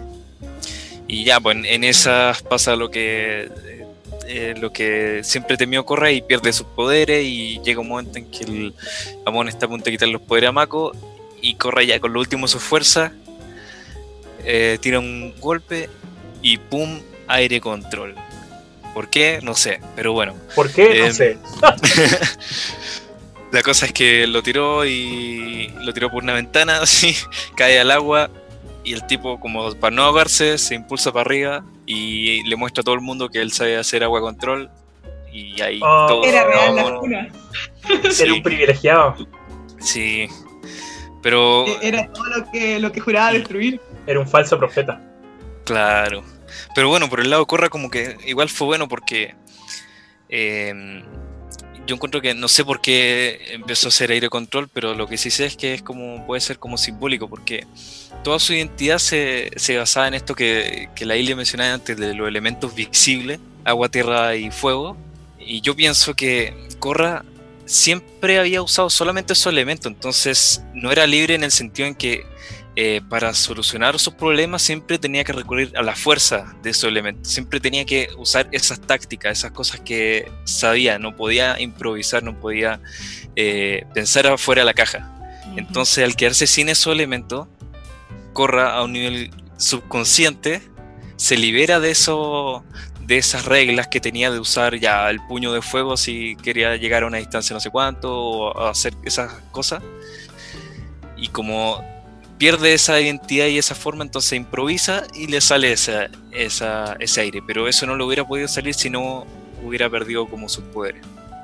Según la serie, según lo que se vio. Y no, yo, yo banco todo lo que acabáis de decir. Segundo, más uno. No, no fue una pelada de cala así tan, Sí. tan fija. No, es que, es que claro, porque según yo fue tan sacado del sombrero. Tan. No tanto. Pero claro, ella No tenía este bloqueo, tenía esta fijación con su identidad de avatar. Y después Y con, se trabaja la, más en la con la selección. capacidad de cambio. Yo creo que también el, el aire cambia y es como un elemento, ya si bien el, como dijeron antes en Avatar, eh, el agua es el elemento del cambio, pero también es importante que ella tenía mucho conflicto como con esa figura de sí misma y del así soy y es as- así, de esta manera sí, Sí. o sí. Y, y llega a este momento en que ella se ve enfrentada a que ya no está haciendo lo que ella cree que es. Y con Sí, eso, como ese choque, sí, a mí sí me hace sentido que en el fondo ella pueda cambiar y, y usar este otro elemento que, que nunca lo había podido ocupar porque estaba tan ensimismada como en esta idea de sí misma, Sí. ensimismada, que, Claro. que, que tan destruida fue esa imagen que, pa, puede usar el aire. No me hace, no lo encuentro tan descabellado. Y claro. ¿cachai?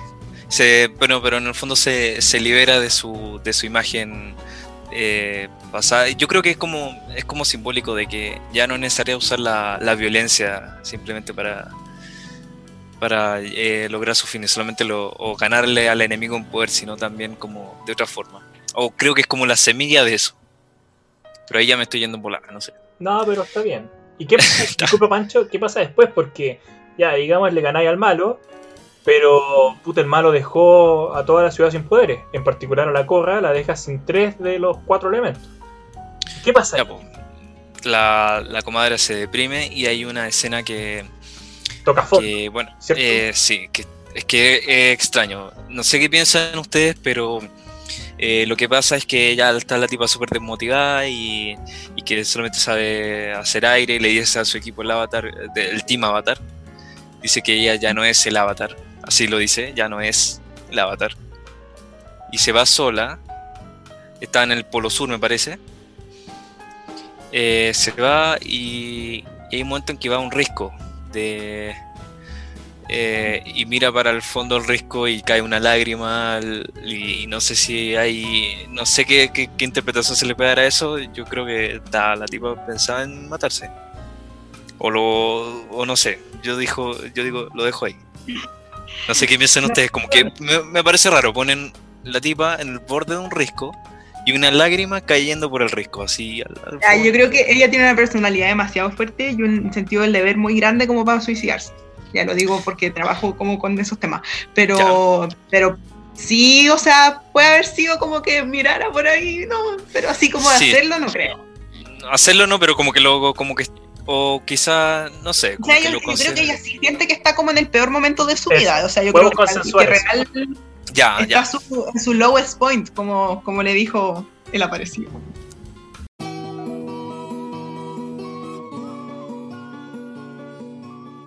Pero bueno, la tipa sintió que, que su personalidad al menos había muerto. Un suicidio psicológico. Eh, ya, pues y en, y en esa es como que mira para atrás y como que escucha una voz y, y ve como esa, la túnica de Tenzin y dice, no, ya ahora no Tenzin, porque el Tenzin siempre le No dice way, como su Tenzin, no consejo, ¿cachai? Básicamente. Y No sí, pues, y era el avatar que le estaba diciendo que ¡Oh! cuando estamos en nuestro en nuestros momentos más bajos estamos abiertos a lo mayor de los cambios. Y ahí le ponen las manitos encima de la cabeza, como lo hizo con el Señor del Fuego. Y le, le devuelven su poder a Korra y. y Y la capacidad de ella de devolver los poderes Sí. de la gente. claro, Y- es criticado. Sí, es, Y- es criticada esta parte, ¿eh? Ah, bravo, ¿qué quiere decir, perro? Y eh, es tácito, pero la conexión con el mundo de los espíritus y con los avatares anteriores, porque Ang está muerto, pues. Entonces, para que haya pasado eso, es que ella estaba conectada con los otros avatares del pasado. Cosa que ya no podía hacer, porque es parte del mundo inmaterial.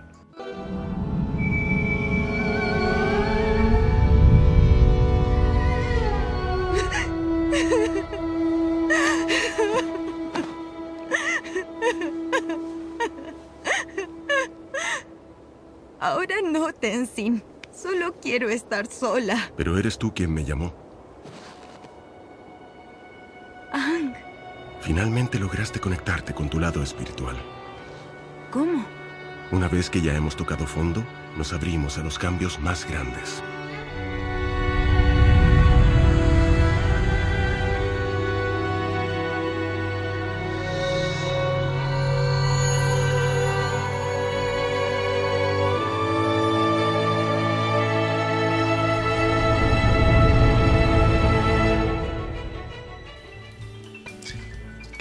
Por fin.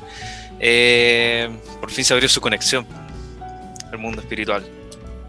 O al. No necesariamente al mundo espiritual, pero al, con, los, con los avatares, entonces en el fondo su conexión con ella misma. Como que es como un primer paso en conocer a quién es Corre. Y esto es algo que, que se menciona que, que no sé si lo escuché de ustedes en algún momento, pero cuando repasamos el capítulo era como que eh, si Ang, la, la leyenda de Ang era sobre Ang aprendiendo a ser avatar, Korra es el avatar aprendiendo a ser Korra.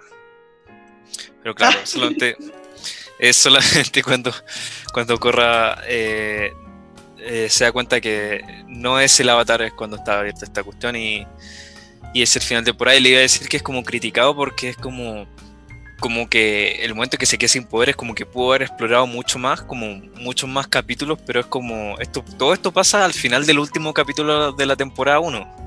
Termina Entonces, demasiado rápido. Sí, es Todo como ya. final de la primera temporada es todo demasiado rápido. El Sí. la solución del conflicto es como, ¡pum! Listo, chao. Onda, Sí. real demasiado rápido. Como que estuviste como 5 minutos, literal 5 minutos, eh, eh, angustiándote porque la corra perdió los poderes. Una cosa así. Pero sí, Eh. de todas maneras, igual, igual es como lo del ritmo distinto que mencionaba al principio. O sea, cada libro tiene su conflicto principal y lo cierran en cada final de temporada. Esto me da miedo. ¿Vendrás conmigo? Esto es algo que debes hacer por tu cuenta. La gente que ha venido últimamente al mundo espiritual ha traído oscuridad y furia. Así que eso es lo que ves ahora. Pero tú tienes luz y paz en tu interior. Si la dejas salir, puedes cambiar el mundo a tu alrededor. Además, mira a este pequeño amiguito. La montaña es su hogar. Cuando lo viste por primera vez, sentiste miedo. Pero, ¿se ve aterrador ahora? No. Mucho de lo que parece aterrador en la oscuridad se vuelve amigable cuando lo hacemos brillar.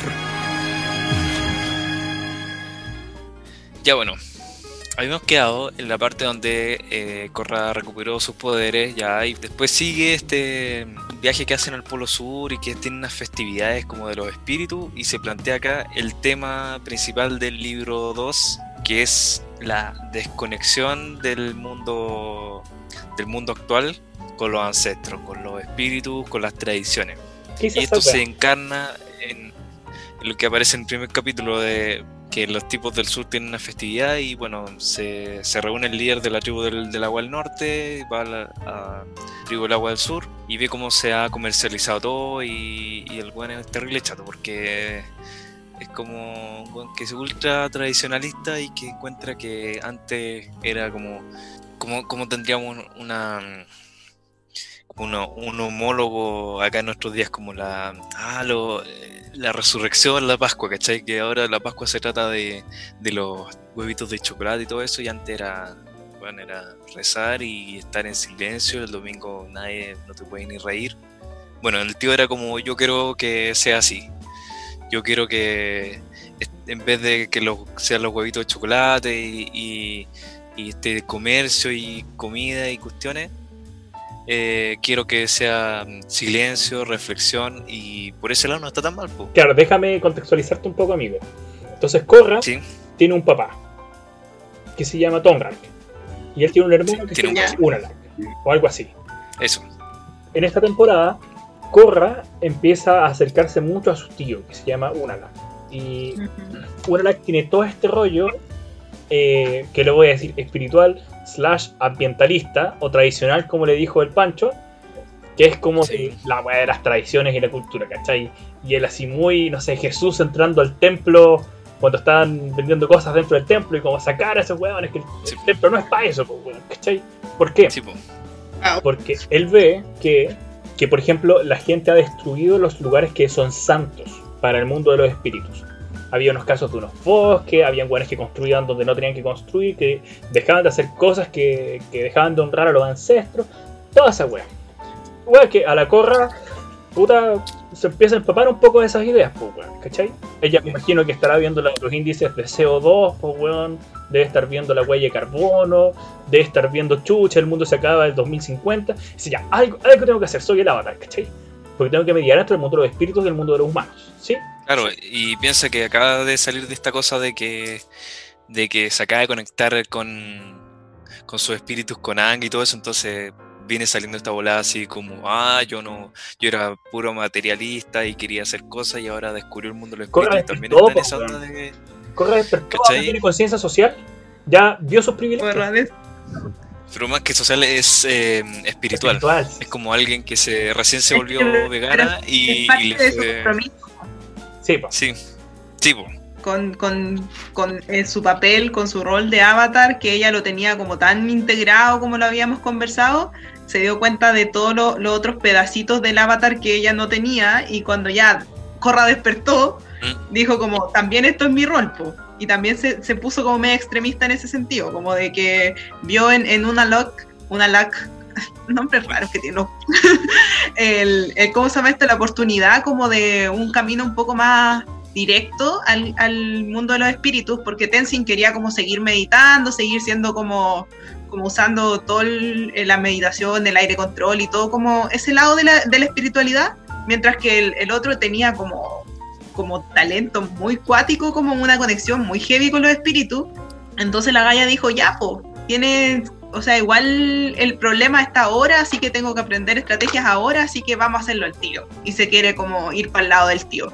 Igual Claro. dentro de su, de su personalidad, que es como, sigue siendo ella, pues, ¿cachai? O sea, ya Corra despertó, pero sigue siendo impulsiva. Eso no, no lo ha perdido en cuántos meses han pasado, no sé, no demasiados. Han pasado súper pocos meses en realidad. A propósito de lo que conversábamos en el, en el libro anterior, de que ustedes hablan de. Es muy como Simba, ¿no? Como que Corra llega a la ciudad esta y es como, quiero ya. Eh, quiero ser el rey de Simba. Bueno, quiero ser el avatar de Corra. Y ya, digamos, logra en algún momento empaparse del rol de avatar, al final. Y posteriormente, ahora que desarrolló este poder del mundo de los espíritus, de poder hablar con sus antepasados del, del aire, ¿cachai? Como de conectarse con eso, Corra despertó. Entonces ahora le pasa la misma weá de nuevo. ¿Cierto? O sea, ahora quiero. Me da toda la ansiedad de que quiero llevar esta weá al fondo. A la rápida, así. No a lo Tenzin, al- que es meditar, hacer como ese camino lento pero seguro. No, a lo Unalas, ¿cachai? Así, a lo maldito, detonado. Pero igual, se aprecia que, que en esta temporada como que Corra no... ya no es tan violenta como la, la primera, pero igual tiene su, su esa ganas que tú decís de hacer las cosas rápido, pero pero no es tan buena para el combo como era como era en la primera temporada. En esta está como un poquito más pacifista. Piensa, un poquito, piensa, un poquito, más de actuar, antes de actuar. Sí, pues. Y de hecho, como que le encanta esta técnica que es como para purificar los espíritus, que es su tío de, del agua y una cuestión así como una especie de danza y no sé qué. Pero le, le gusta y esa cosa es como muy no a la pelea, ¿cachai? Como que la corra de la primera temporada le hubiera pegado un cacho a los espíritus. Y bueno, eso es lo que hace al principio esta corra, pero, pero prefiere irse por el otro camino. No, pero igual, igual dentro de, del personaje que no cambia de un día para otro, sí está como el, el que se pone violenta, pero como Tenzin, pues, si lo manda a la chucha así, pero mala, y es como, como amiga, cálmate, en serio, como... Renegando un poco la corra de la temporada pasada.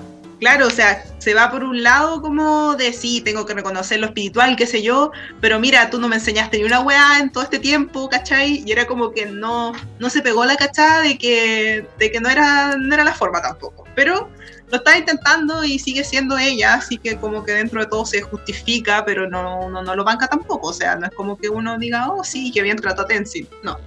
Para nada. Pues, y acá Tenzin igual tiene como una evolución también porque el, el bueno está muy impresionado. Está el hijo de Ang y es como el como el heredero. Pues. Él, también a su manera tiene que llenar el puesto de su padre igual que Corra. Entonces él también eh, tiene como que aprender a dejar eso y, y desligarse de esa imagen y darse cuenta que él es Tenzin, no es Ang y que tiene que hacer las cosas eh, como que no, tiene que ser tan, tan estricto, una cosa así, como que tiene que ablandarse un poco y no ponerse tanta presión, ¿cachai? Liberarse de la figura de su padre. Oye, Ile, que es que quería preguntarte qué pasa con la figura de Tonrak y Unanak, como en lo político y las tribus del agua del norte y del sur. Viste que los capítulos de Avatar habíamos hablado como que eran muy distintas, como que tenían estructuras políticas distintas, como que tenían eh, eran como estados independientes casi, como una nación, un estado con dos naciones. ¿Qué pasa ahora con eso? Sí, de hecho, eso se, empieza a tocar también en, el cómic, en el quinto cómic, de que es como que la gente del, Polo Norte se va al Polo Sur como a, a industrializarlo, ¿cachai? Como a compartir los conocimientos y a repoblar. Lo que pasa es que la, a diferencia del norte, el sur tenía como muchas tribus chiquititas que eran separadas. ¿Cachai? Entonces cuando vimos las tribus de, de donde venía Katara y Soka, asumimos que era como lo único que había, ¿cachai? Y acá te dicen como que no, que había más, solamente que eran todos como cada uno por su cuenta y no estaban como unidos. Entonces acá en, en el, en el cómic y también te muestran en Corra como de que empiezan a un, como hacer el polo sur y el polo norte así como más, más fuerte y el polo norte lleva, se lleva como un como una clase como de tecnología de, construcción y toda la cuestión y empezar como a hacer una ciudad más, más ciudad, ¿cachai? Y, al final, si, si, no mal entiendo, como que quedan como subregión del norte. El norte es como donde estaría como, no sé, la, cabeza de, del agua, ¿cachai? Claro. Y el otro igual como que, que queda un poquito más en segundo lugar, políticamente, si bien son como independientes el uno del otro, igual eh, son como más, es más fuerte, sigue siendo más fuerte el norte. Ya, pero en, este libro como que le ponen la pata encima, así. Claro, o sea, en el fondo igual al principio como que solamente se sabe de que hay energía como en los polos hay energía y hay espíritu y cosas, pero no es mucho lo que... Perdón, es que... Debo mantener la concentración. Recuerda quién eres, Tenzin. Eres el hijo del Avatar Ang. Eres la esperanza para las futuras generaciones de maestros aire. El destino del mundo descansa en tus hombros. Pero ¿y si fracaso? Entonces la esperanza de tu padre para el futuro muere contigo. No puedo fallar. Lo harás. ¡Ah! ¡Ya basta! Soy el hijo del Avatar Ang. Soy la esperanza para las futuras generaciones de maestros aire. Soy el hijo del Avatar Ang. Hola, hijo mío. Papá, te he fallado. No soy un líder espiritual. Y dejé que el mundo cayera. Nunca seré el hombre que tú fuiste. Tienes razón. Has tratado de aferrarte a una falsa percepción de ti mismo. Tú no eres yo y no debes ser yo. Tú eres Tenzin.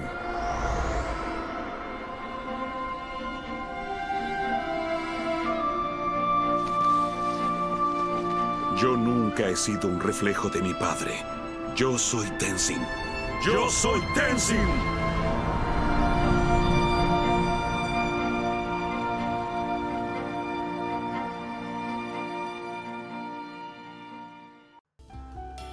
Nah, se me olvidó lo que estaba diciendo, pero el, el- el norte eh, se lleva como la modernización al sur y quedan como en eso. Y cuando acá al principio de Corra se ve que, que son como que tienen cada uno su- sus líderes y todo el tema, pero, pero que parece que se llevaron como demasiado el norte al sur. Con respecto a la, a la industrialización que mencionaste antes, acá sale otro personaje que es súper eh, importante, Sí. que es eh, Barrick. Me encanta Barry. No sé, lo encuentro demasiado gracioso. Sé que, Eh, que- sí, es que chistoso. es un personaje muy cuestionable. Sí. Sí. no es como que lo banque, no, no es como que lo banquen todo lo que hace ni dice, pero me encuentro que para la, para la trama es un muy buen personaje. Ya, entonces este tipo está, en- está también en la tribu del agua del sur. Ya, pero ¿qué pasa? Unalak de repente se da cuenta de que, bueno, le dice a Corre que abra el portal del sur y, lo abre y, y el weón después se va por la, se va en la, mala y dice no, que los del sur eh, están eh, como que no, no hacen caso a las tradiciones y ya eh, él como es del norte les pone la pata encima y dice ya, ahora esto lo va a controlar el norte y yo voy a dictar las reglas y todo eso y como que le quieren hacer un golpe de estado al, al cuando hace eso. Y detrás de eso está el Barrick, porque el, al Barrick, que tenía su empresa y transportaba pescado y cosas, el Unalak le bloqueó toda la cosa, entonces este Barrick iba a perder mucha plata y a pesar de que era muy chistoso todo eso, pero el Juan tenía su mentalidad de empresario, Sí, eh, como no. al- Sí, muy chistoso será, pero el privado Claro. que apoya el golpe de Estado, pues, weón. sí, pues el... Pero Barry igual tiene un, un gran desarrollo de personaje durante la serie. Continúe. Sí, sí, bueno. Y eso, bueno, al final como que no les sale muy bien el golpe y, y terminan huyendo hacia Ciudad República, una vez más. Y de ahí quieren, la idea es eh, llamar la atención de las Naciones Unidas y que se metan en el conflicto. Y como todo malo, pero eh, al final de todo eso te das cuenta que, el, que lo único que quería el Barrick era vender armas. En algunas partes que he visto dicen que quería vender armas a los dos lados. Buen quería hacerse plata y le da lo mismo como. Y como súper malo. Sí. Sí, pero me gusta que lo dijiste Pero- como en algunos lugares que he leído, así como que, que, que bueno, ahorita en la prensa, así como Leí la. Wiki- Ah, sí, Wikileaks. Sí, pues me informé ahí. Bueno, sabe. No, uno, un videito de YouTube. Una cuenta de Twitter ahí. Lo, sabía. Anonymous. Ya, pero ordenemos Pero- esto. sí, estoy tirando puras. Bien, entonces, el tema es que está el norte y el sur. Barry, que es este empresario, trata de hacer un golpe de estado porque las weas ambientalistas, espiritistas de este compadre Unalak se están como cagando su industria. Claro. Ya, le va mal. Se va a Ciudad Central. ¿Qué pasa con el Unalak? Que por cierto tiene todo el favor de el avatar. Sí, pues él, él tenía su plan mayor y en el fondo está usando a Corra pa- para cosas. Pero Que ahí lo vi- Tenía, tenía Sí, el- dilo, dilo. que él quería abrir los portales, ¿ya? Y tú decís, ¿pero para qué? Y es que él estaba confabulado porque él podía entrar al mundo de los espíritus, porque en serio era un, un ser como muy, muy espiritual, si en verdad tenía como mucho, mucha conexión. Y estaba hablando con un espíritu eh, malvado, que no es de malvado, sino es como de la oscuridad, digamos, porque existe luz y oscuridad y eso convive, ¿cierto? Y para, en el fondo, crear como un, un anti-avatar, como un avatar oscuro, digamos. Mm, Entonces, Napo. Y para, para llegar a eso pasan muchas cosas y entre eso están como los mejores capítulos de toda la serie según yo, que son los comienzos, que es cuando nos dicen como quién es el primer avatar y cómo se hizo Ah. esta figura del avatar. El avatar One, que se llama One con, con doble L. El número one. cuando- El número one. One. No El- es coincidencia, quizás no se lo cuenta. se llama One y es el primero, ya, filo. Eh, y claro, pues, ahí, ahí entra todo el, tema de las tortugas león que, que habíamos conversado antes, cómo, cómo realmente nació esto, todas las personas que tenían vending nacieron en que cada uno vivía como en una tortuga en una tortuga león y cada tortuga león te daba el, poder de algún elemento mm. como para protegerte del mundo de los espíritus, porque el, este mundo, como antes, hace muchos, muchos, muchos años, solamente la gente vivía en las tortugas león, o sea, eso se suponía, ¿cierto? Y todo el resto era el mundo de los espíritus, y no había como un, una sobre, como un solapado el mundo de los espíritus con el mundo de las personas, ¿cachai? Estaba todo, todo junto. Entonces, cuando estos espíritus como de, la luz y la oscuridad que se batallaban como constantemente para mantener la paz y el balance y la cuestión, eh, este Avatar One se, une a, la espíritu de la luz, que es Rava. Sí. Y este otro espíritu, porque los libera, ellos estaban peleando y él pensó que, estaba ayudando al, al espíritu malo, Batu, entonces los separa y Raba como, estúpido, no sí, que haber hecho esto. Ahora vas a tener que ayudarme a, volver a, esta pelea eterna que tenían. Y Napo, entonces se hace amiguito de Raba y viaja por el mundo buscando tortugas león para que le, den, le den todos los elementos y con ayuda de este espíritu de la luz que es muy poderoso, él puede manejar los cuatro elementos y además tiene como este favor del espíritu y puede como entrar en su cuerpo y como lo que sería el estado avatar, claro. Claro, solamente... Eh, sí, una cosa que como que eh, la única forma como de fusionarse, como no sé de, dónde se le ocurrió al Avatar One, como que tuvo suerte, pero era meter la manito en esta especie de como convergencia que aparece en este mundo espiritual. O sea, eh, porque en esta entrada del polo norte y sur, ya primero está en el mundo físico, y tú entráis por esta entrada del, de los polos y entráis en este otro mundo espiritual en donde estas dos entradas que están en el lado opuesto en el mundo ahora están súper cerca. Y la cosa es que cada 10.000 años existe esta como convergencia y fue esta convergencia la que, hace que de, esos portales salgan los rayos que se convergen y, que, no sé, cosas del Lord Sí, cosas raras. Sí, digamos que son cosas raras, que hay que verla en la serie, muchos spoilers. Y bueno, esto es lo que usa el Avatar One como para poder... como que acabo de contar el origen de Avatar, así como la weá no puede ser mal. Claro, pero es como un spoiler sobre spoileado, porque no, no, queréis que, no queremos estar hasta las 2 de la mañana contando lo que pasó con. Ah, ya, ok, ok. Sí, pues, lo digo por mí, porque tú, lo dijiste súper bien, L, pero yo me estoy yendo en la rama. ya, la cosa es que el, el Avatar solamente tenía esa oportunidad para fusionarse con Raba.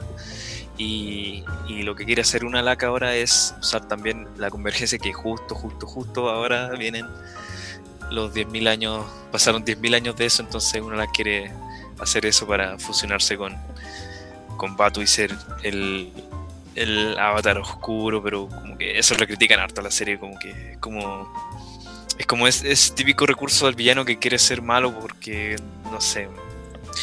Pero yo creo que, igual le pasó a, el tío que, perdón, es que me cuesta pronunciar ese nombre, una, una loc, una loc. una loc. Que, ¿cómo se llama esto? Que también fue manipulado por Batu. Yo creo que eh, Batu quería ser liberado y encontró este tipo que era súper poderoso en lo, en lo espiritual.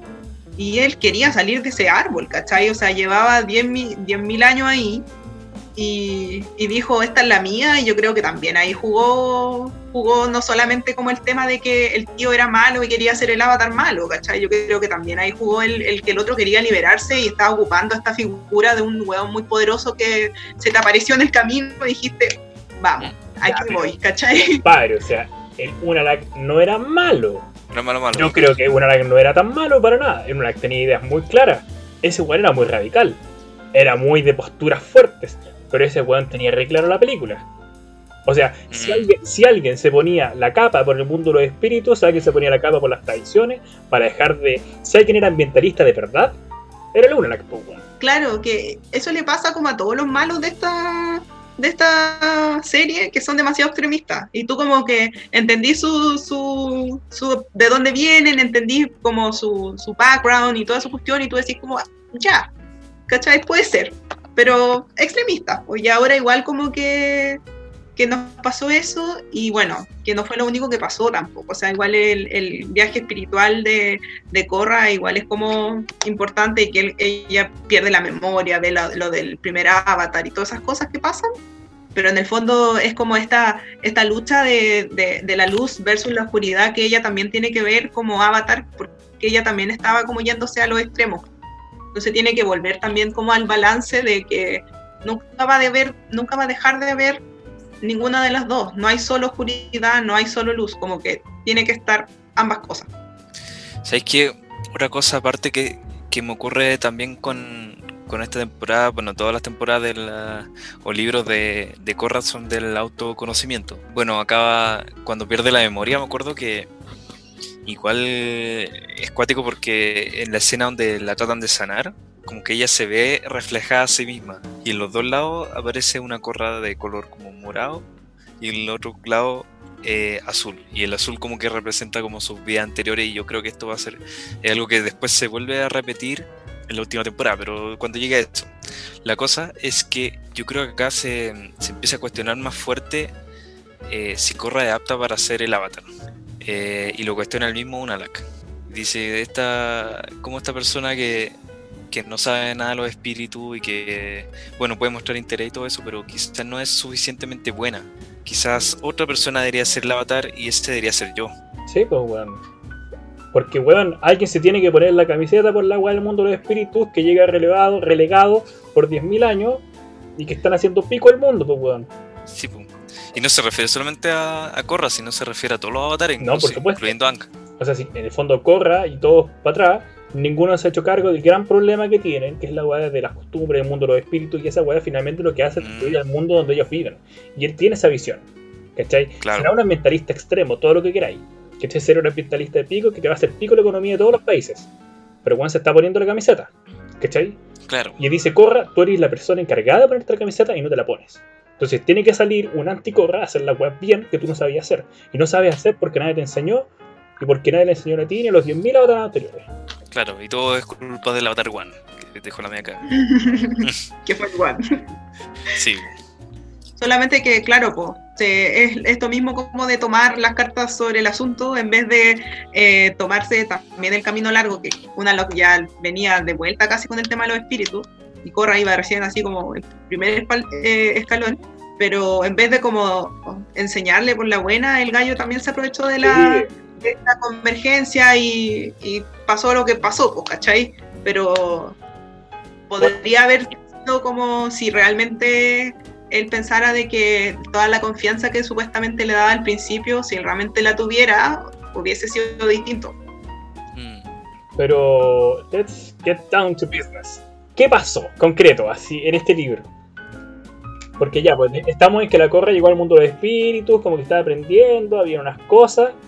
¿Qué pasó en este libro? ¿Por qué es importante? ¿Por qué no nos cuentas? Ah, eh, ya, pues lo que pasa, yo, ustedes cachan cómo yo explico las cosas. Entonces, por motivos, con- motivos convenientes para la trama, finalmente este compadre Batu es liberado. Y hay una gran batalla final entre la Corra y el Unalak y gana Corra. Literalmente gran batalla. Ahí sí, como que se vuelven estos espíritus gigantes que tiran láser del pecho y bueno, Bueno, para fans de los como- Power Rangers, sí. muy bueno. eran los Megazords peleando. Bueno, Oye, pero hay, hay una cosa que hay que destacar en esta pelea. Que en un momento cuando eran cuando era una pelea normal, cuando eran chiquititos, están en el mundo de los espíritus, Corra, a Corra le, le quitan este espíritu de Raba y lo destruyen. Le cortan su toda su conexión con los avatares pasados y, y de hecho ahí que Corra eh, una persona normal no es- ya no es el avatar. Ya no, literalmente no es el avatar. Y, y es esa Corra la que la que después se hace gigante, no es ya no es el avatar el que está peleando contra contra este avatar oscuro, es Corra que pelea contra contra el avatar. Eh, yo creo que es simbólico, es como es como la personalidad de Corra peleando contra su personalidad antigua de solo avatar. claro, pasa que esta idea del avatar es una weá súper paternalista. Mm, O sea, chucha, hay un weón que lleva el mundo de la mano para donde tiene que ir, para el equilibrio. Chucha, sí. puta, ¿qué es esa weá, cachai? A, a- a mí esa, a mí esa weá yo, yo le encuentro así como estado así como que está encima tuyo todo 24-7, qué sé yo. Pero ya, en concreto, pasa que el punto clave es lo que dice el Pancho, yo creo. Que acá se rompe la idea del avatar, así como nos cuestionamos por qué mierda existe un avatar. Que en los inicios del avatar es una weá que generó muchos problemas en el mundo de los espíritus. Y esos problemas no se han vivido con tal intensidad en el mundo de los humanos. Ah, Porque además se separaron, po. sí. Sí, eso es lo otro. O sea, sepa- el- el- la solución que tuvo el, el Avatar One fue separar la hueá, po. Chao. Entonces, Claro, y, y ahí- Y- sí. A eso por eso quiero a mí me encanta. Me gusta, me gusta que el, el final de Korra, de la temporada, es de que Korra decide dejar los portales abiertos. Eso mismo, weón.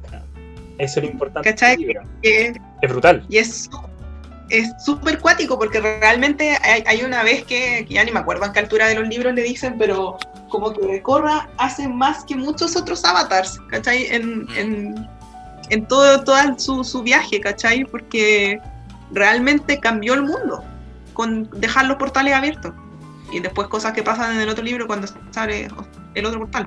Pero es cuático eso, po, porque es una decisión que que es mucho peso para una sola persona, pero como ella es esta figura como que, que tiene que salvar al mundo, la wea que sea, dice ya, la tomó y dejó los portales abiertos. Claro, para que la gente entienda qué significa esa weá. Dejar los portales abiertos quiere decir que los espíritus transitan libremente de su mundo a este. Y viceversa. Eso quiere decir que si vos, culiado, tenías tu casa construida en el lugar que era un bosque sagrado, seguramente tu casa te la van a ocupar los espíritus. ¿Ocupa? que- Ya, pues ahí va el concepto, pues weón. Ocupa no son esos terrenos sagrados que nunca debiste haber estado en primer lugar. No son las tierras que están ahí sagradas y reclamadas históricamente por un pueblo que estaba oprimido porque estaba en el mundo de los espíritus que no se podía acercar. Entonces ahora alguien se puso los pantalones y dijo ya, se acabó esta mierda. Nos vamos a juntar todos y vamos a convivir. Entonces, para mí es genial el final de este libro porque es una wea, un punto de no retorno. Es como, bueno, el mundo no es como lo van, el mundo ya no es como lo conociste antes. El mundo es completamente distinto desde ahora. Esa agua puede ser muy mala, pero es, es lo que en ese momento parecía lo correcto. No sé si la, la- el avatar era tan consciente de las implicancias La de esta decisión, de la cagada que iba a quedar, pero, pero bueno, alguien tomó la decisión y la tomó ella. Tomó el riesgo. Claro, yo creo que no fue un mal riesgo, solamente que como ella es joven y todo, como que yo creo que asumió la responsabilidad de también ver qué pasaba después, ¿cachai? Y después se sigue explorando, pues y también en el otro libro como que, y en el Mm. cómic, también se, se toca el tema de, de cómo conviven los espíritus y, y se empieza a ordenar de nuevo, es lo mismo que pasó como terminaron las colonias, ahora qué hacemos, ¿cachai? Mm, cuando se toman decisiones y cuando terminan proceso, cuando empiezan proceso hay que seguir caminando, ¿cachai? Es como, como lo que siempre te, te da risa como de los finales felices, ¿cachai? De las películas, así como aquí vivieron felices para siempre, es como ahí recién está empezando la cuestión, ¿cachai? Ahora hay muchas más cosas que ver después de lo que acaba de, de terminar, entre comillas. Claro, porque ahora que venciste un demonio va a aparecer el siguiente. Porque así funciona. Ah, pero eso es denso en la siguiente temporada. po. O sea, Así es la vida, weón. No, no es que la serie sea así, pero. O sea, la que serie es así, pero no es solo eso. Bueno, amigos. En un esfuerzo de postproducción hemos decidido separar este capítulo en dos porque quedó absurdamente largo. Así que eh, los dejo invitados a escuchar la segunda parte de este capítulo donde analizaremos la temporada 3, 4 y haremos un cierre a toda esta serie y de Korra y todo este mundo de la leyenda de Aang y la leyenda de Korra. Así que los dejo muy invitados. Nos vemos en el siguiente capítulo. Chau, chau.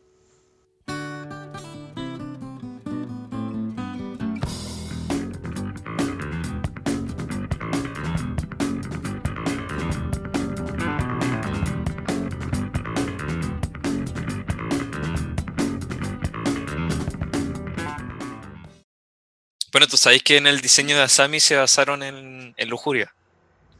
¡Oh! Oh, de haberlo dicho en el podcast, yo sabía. Ya, pero Sí. vos fingir sorpresa, yo soy bueno haciendo eso. Mira, dímelo. Yo no lo escuché, así que puedo sorprenderme. Eh, pero dime otra cosa y yo me sorprendo. Mira, dale. Puta, weón. Eh, ¿Qué puede ser más? No sé, weón. Eh, mañana se acaba el mundo, weón. ¿Qué? No, Sí. pésimo. pésimo.